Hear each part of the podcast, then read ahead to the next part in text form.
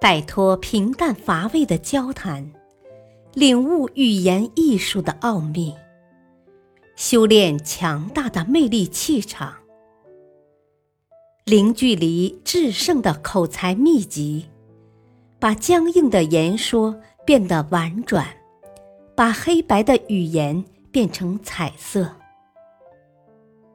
幽默沟通学，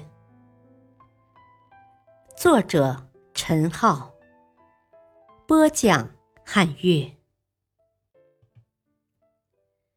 第二节，把握幽默的尺度，别让人会错意。第三小节，态度友善，幽默不过头。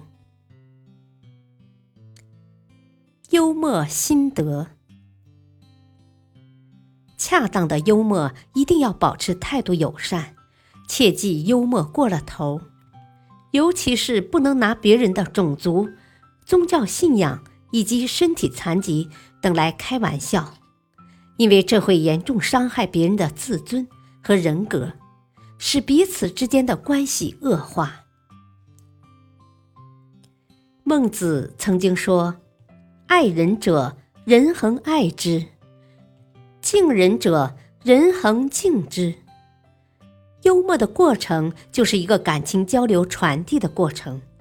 假如借幽默来达到对别人冷嘲热讽、发泄内心厌恶和不满情绪的目的，那么这种玩笑就不能叫做幽默。在生活的每一个角落。我们都可以发现幽默的踪迹。当然，认识幽默之后，还要运用幽默。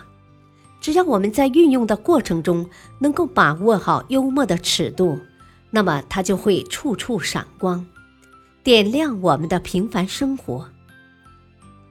跟大家沟通交流的时候，如果我们能轻松幽默的开个得体的玩笑，那就可以起到松弛神经。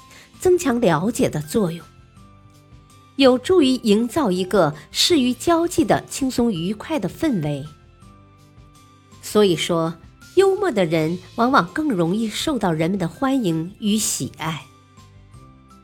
下面讲个小故事：有位教授正在讲台上发表演讲，当大家都侧耳倾听之际，突然有一个学生的椅子腿折断了。这人狼狈地跌坐在地上。此时，同学们的注意力一下子被分散了，都侧身去瞧那名跌倒的学生。教授见此情形，急中生智，反应迅速地朗声说道：“各位同学，现在都相信我所说的理由足以压倒一切异议声了吧？”话音一落。底下立刻响起了一阵笑声，然后就是热烈的掌声。这就是得体幽默带给人们的好处。然而，同样的意思往往有几种不同的表达方式。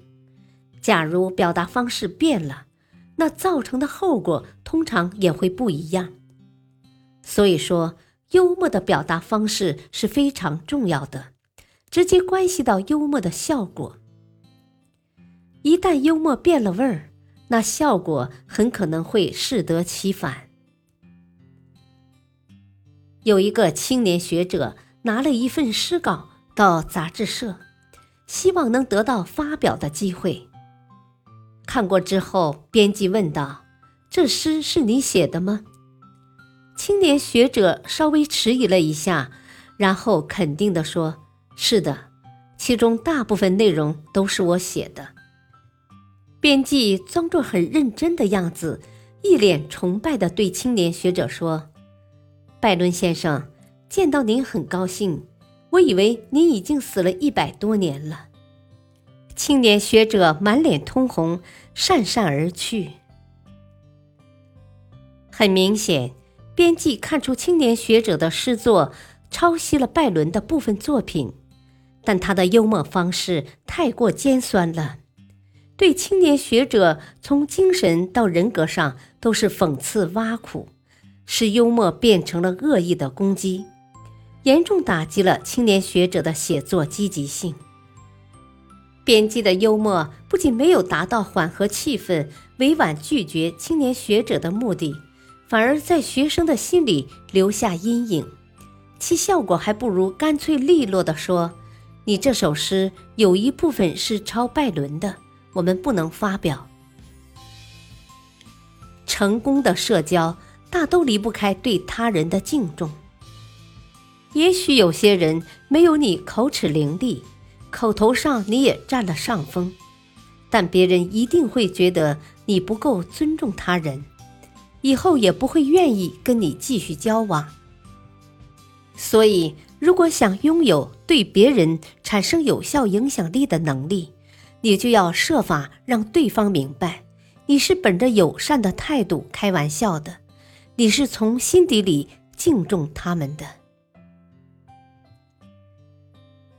感谢收听，下期播讲幽默的智慧，识别场合和对象。敬请收听，再会。